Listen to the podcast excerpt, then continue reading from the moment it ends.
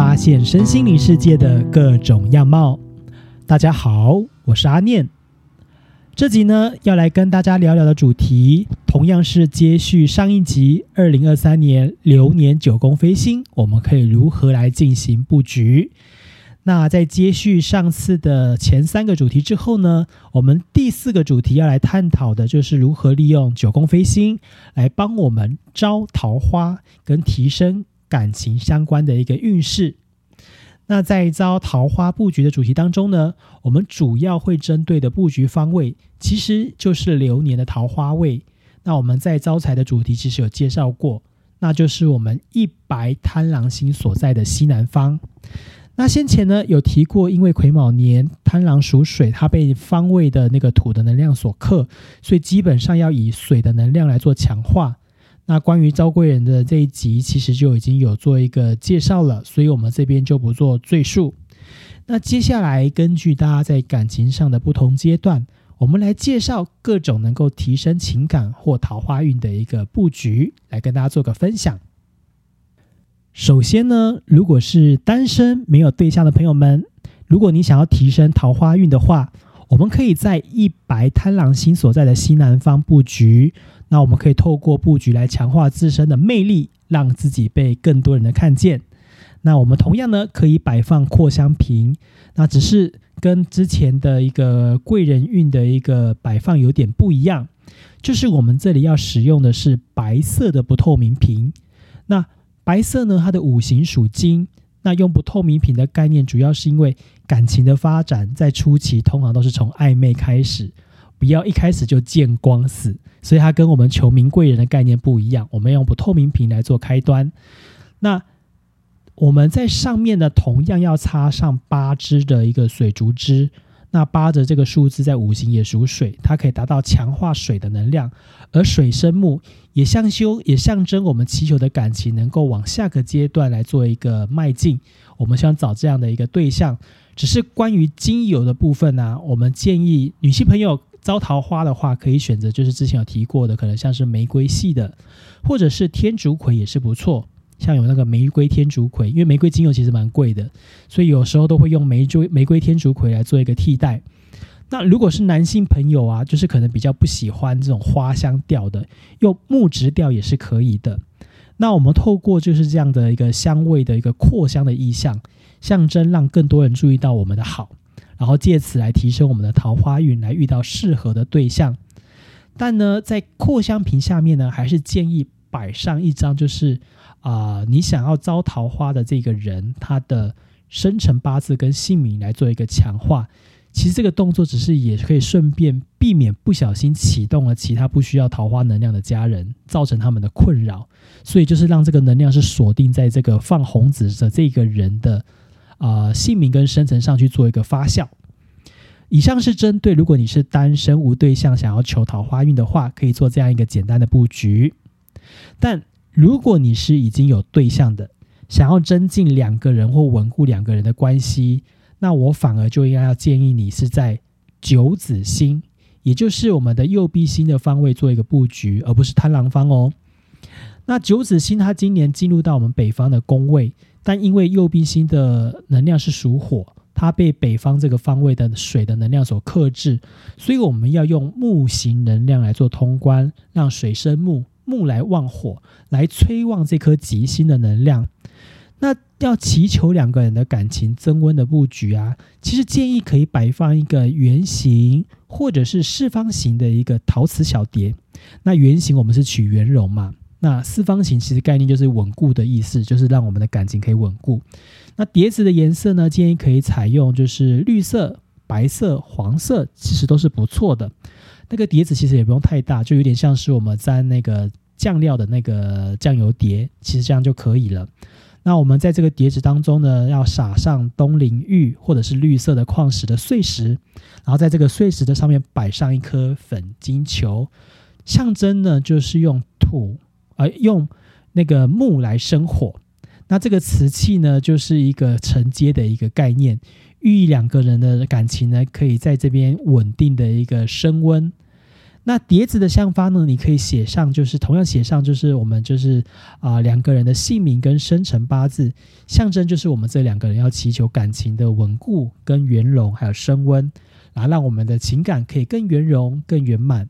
这个是针对如果我们是已经有对象，可能还没有到达结婚的一个阶段，就是想要稳固两个人的关系的话，可以做这样的布局。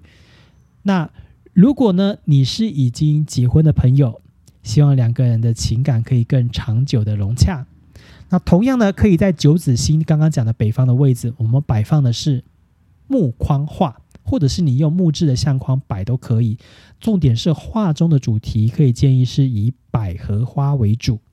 为什么呢？因为百合花它有寓意百年好合的意思，而且我们知道家和万事兴，和气生财。所以呢，用百合其实可以来作为一个祈求长久的一个意象，我觉得是很好的。那特别是它又有在祈求感情长久的一个意涵在里面。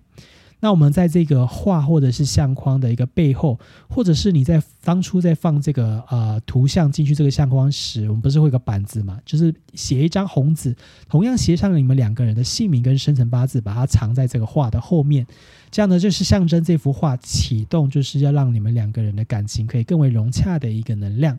这个是针对给就是已经结婚的朋友，想要提升两个人夫妻两人感情长久融洽的一个布局的方式。那如果你自己或是你的另一半，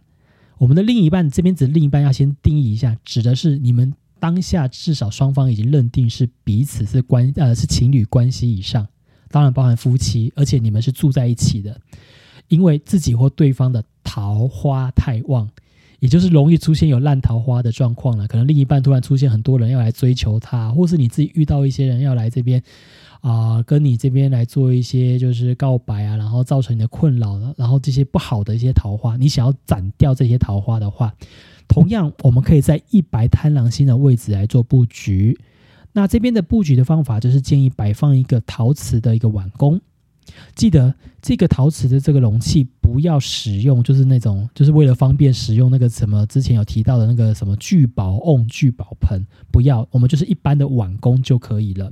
然后准备一张红纸，上面呢写下要斩桃花的这个人的生辰八字。然后我们写完之后，把这张纸放入碗工当中，然后上面要撒上就是黄水晶的一个碎石，还有或者是一些就是黄玉的碎碎石都是可以的。那摆完之后呢，最上面摆放五颗的黄水晶，或者是黄玉球，或者是黄冰晶球都可以。那摆放方法就很简单，就是中间一颗，然后东南西北各一颗。这个是这个。摆放的刚刚讲那个方位，只是作为一个摆放的一个形式的提醒，不是真的说一定要正东、正南、正北一颗的概念，就是中间一颗，然后剩下的四颗就摆在外围这样的概念。那我们象征用土的能量来压制这个贪狼水的能量。那这个人是被压，这个人的姓名是被压制在下面的嘛？象征就是我们把他的那个桃花的力量给压制住，而且呢，这样的布局，就算不小心的被另外一半看到的，你也可以跟他讲说是招财的，因为可以蒙混过关。因为其实我们只是用黄水晶嘛，但其实我们要取的是这个土的元素的能量，然后去压制这个桃花的这个水的能量。但是这个摆针要注意的是，因为它是压制，所以你压制贪狼的能量。也就是说，你压制你所有跟人际上面的一个相关的一个桃花好运，所以包含你的贵人桃花可能都会因此受到影响。所以呢，当你发现就是你原本就是这个烂桃花状况已经降低了，好像已经回归到比较正常的状态，还是建议要把这个摆正做一个撤除。特别是你的工作性质还是以人脉财为主的一些朋友们。避免你到最后可能把自己的其他的人脉的那些好运势都压制住了，这也是比较可惜的。所以这个是关于斩桃花的一个布局的分享。那以上呢就是我们针对就是提升感情运招桃花的这个主题跟大家分享的一个内容。接下来第五个主题呢，就是要跟他来分享，如果你是想要求子求怀孕好运的这个布局，我们可以如何进行？那针对呢，就是想要求子的朋友，特别这边还是要强调，是你已经是努力了很久，一直没有好消息，甚至是已经透过医学的方面的一个努力，还是没有办法有一个呃进一步的消息的朋友，我就建议可以采用这样的一个布局来做一个尝试。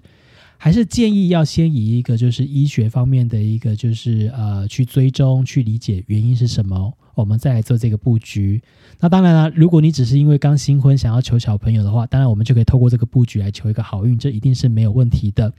那关于民间上要来求子，其实有很多的摆设的秘法。但我们今天分享的，竟然是以流年九宫飞星的布局的角度来思考的话，所以有一些的一些常见的布局的一些摆设物，我就不会这边特别强调，因为也许可能是以这个角度来讲是不适合的。那在布局的方位呢，同样要选在九子星。为什么会是特别强调九子星？包含如果是两人感情升温啊，或者是我们现在求怀孕，因为九子星它本来的特质就是喜庆。喜事，所以它可以代表的是婚姻上的一个结合，就是我我们那一年可能有一个婚姻上的好运，就是两人结合嘛，结婚，这是婚姻的好运，甚至是就是求子的好运，都是可以在九子星的这个方位来做一个布局，强化那个喜庆的喜的这个能量。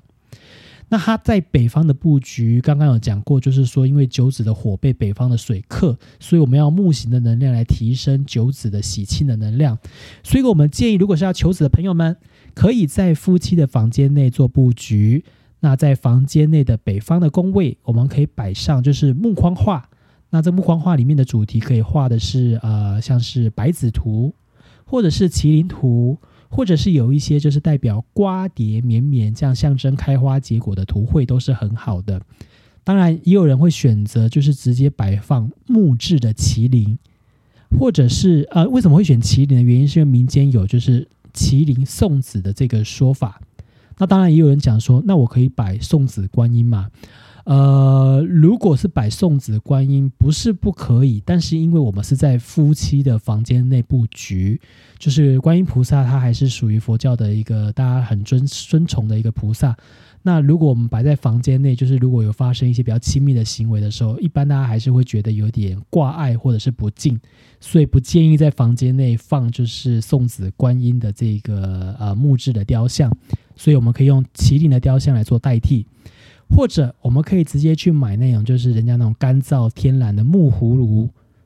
那这个木葫芦里面最好是有籽的，就是摇一摇有声音的，里面有籽的是代表更好的。那当然有一些葫芦它可能是已经有开盖的，这样的木葫芦其实也没有关系。那如果你想要强化那个生那个生籽的这个印象的话，你可以在里面加一些像是豆类的种子，也是不错的。那主要为什么用葫芦的原因，是因为葫芦当然它除了有福禄的这个谐音以外。我们在瓜蝶绵绵的这些画作的主题里面，很多画的其实就是葫芦，因为就画了好多葫芦，像是象征子子孙的绵延。那当然，这个葫芦呢，如果我们上面可以再把它系上一个红色的绳结会更好，因为就是木生火，那这个火的能量刚好就是我们就是九子星那个火的能量，所以呢，可以代代表这样子去强化一个求子的一个好运。那当然啊，也有人会问，刚前面有提到，有些东西可能是民间常说，但阿妮可能没有特别介绍。例如说金铲子，那因为金铲子就是指的，就是说有一些场地我们会做那个呃，在做建设前我们会做动土，那个动土的那个铲子啊，其实他们会觉得那个就是可以帮助我们提升怀孕的这个运势是有很好的功效的。这个概念其实是蛮常被使用的。但因为我们今天介绍的是流年九宫飞星，是用这个角度来介绍。因为金铲子它这是属金，它反而会克卸掉火的那个吉庆的能量，所以阿念反而就没有特别在这个角度下去建议使用摆放金铲子。但不是说这个摆设不好哦，是因为我们今天用的是九宫飞星的工具，我必须要用这个角度来跟大家做一个分享介绍。那当然你要摆放，其实摆放在这一个位置其实也是很好的。那当然，只是因为我们刚刚前面有其他的选择可以做摆放，所以我就没有特别讲说我们可以摆金铲子，这个也让大家去知道一下。所以呢，以上就是给求子的朋友来做的一个布局的建议。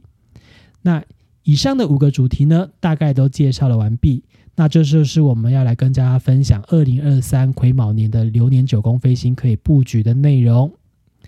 以上就是本次要跟大家分享的内容。如果有想要回馈或有想要听阿念分享其他的主题，都欢迎留言。也邀请大家按赞追踪阿念的 FB 粉丝团，掌握及时分享资讯。我是阿念，感谢大家的收听，那我们下一次的空中再相会喽，拜拜。